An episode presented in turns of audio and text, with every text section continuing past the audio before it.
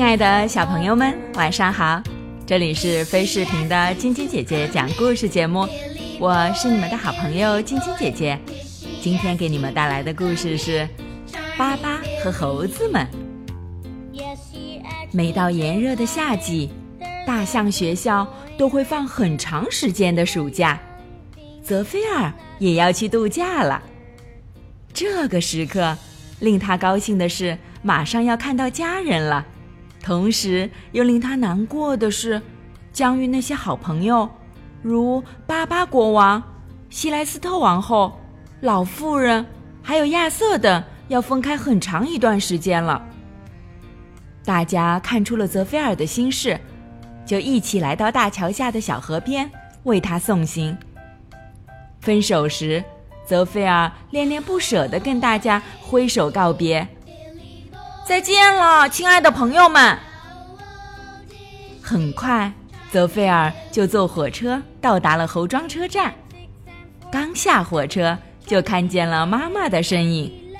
再往后瞧，爸爸、妹妹及两个弟弟都来接站了，他们高兴地互相拥抱着。全家人坐上了汽车。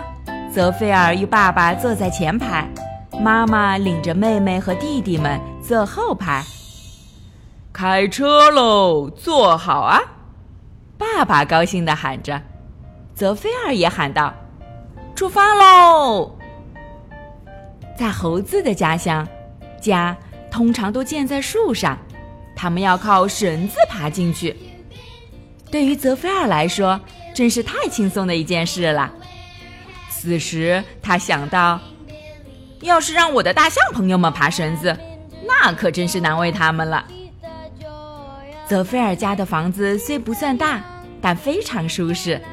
在妈妈为大家准备好吃的巧克力汤时，泽菲尔和两个小弟弟玩起了捉迷藏，小妹妹则独自快乐地玩荡秋千。爸爸最辛苦了。他正忙着一样一样的往屋里搬泽菲尔带回的行李呢。到了晚上，疲倦的泽菲尔一沾枕头就睡着了。可是到了半夜，他被一阵“啾啾啾啾啾啾”的鸟叫声吵醒了。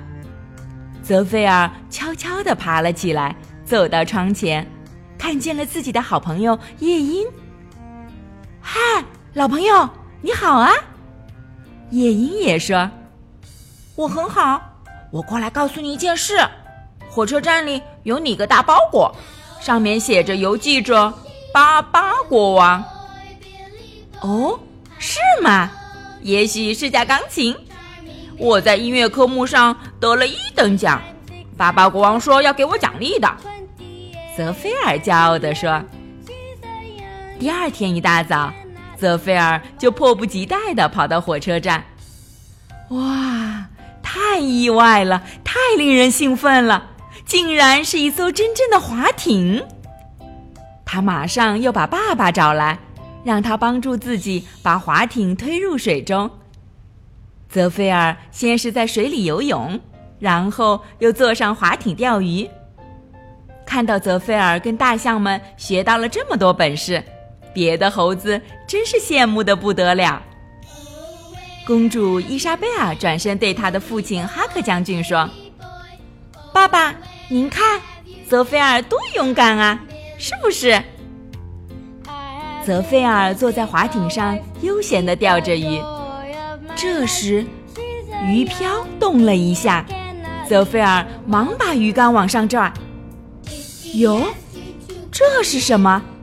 也长着人一样的脸和手臂，但是没有腿，取而代之的是一条鱼尾。不过还挺漂亮的。正在泽菲尔不知如何是好的时候，那个小东西说话了：“喂，别这么用力抓着我，我都快喘不上气了。我是一条美人鱼，住在这片海里，求你把我放回去吧。”我不能离开大海，否则我会死的。要是真放了我，我会报答你的。如果有一天有什么事我能为你做的，你就向水中投三颗石子，再喊三声“艾兰诺”。不论我在哪里，听到呼唤声，都会来帮助你的。泽菲尔听了这个小美人鱼的话，很感动，也很可怜她，于是就把她从鱼钩上轻轻取下来，放回了大海。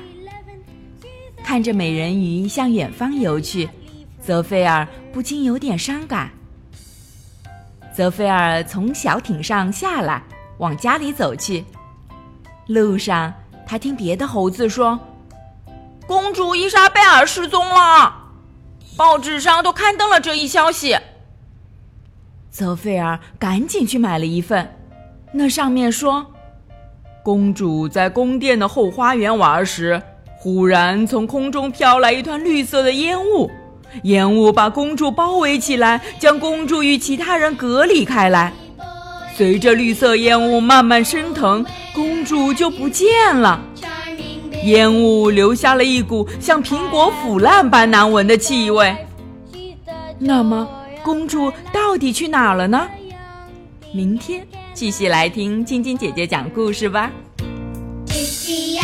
今天是海南省海口市黎云飞小朋友的生日，晶晶姐姐和小羞羞、小点点还有小朋友们在这里祝我们的小公主生日快乐，每天都健康快乐的成长哦。喜欢晶晶姐姐讲故事节目的朋友们，可以关注微信公众号“飞视频”，收看我们为爸比和小朋友们精心准备的《爸爸来啦》系列亲子节目，也可以通过喜马拉雅收听晶晶姐姐讲故事电台广播。宝贝们的家长可以将小朋友的生日、姓名和所在城市等信息通过非视频微信公众号发送给我们，我们会在宝贝生日当天送上我们的生日祝福哦。好了，小朋友们，祝你们做个好梦，晚安。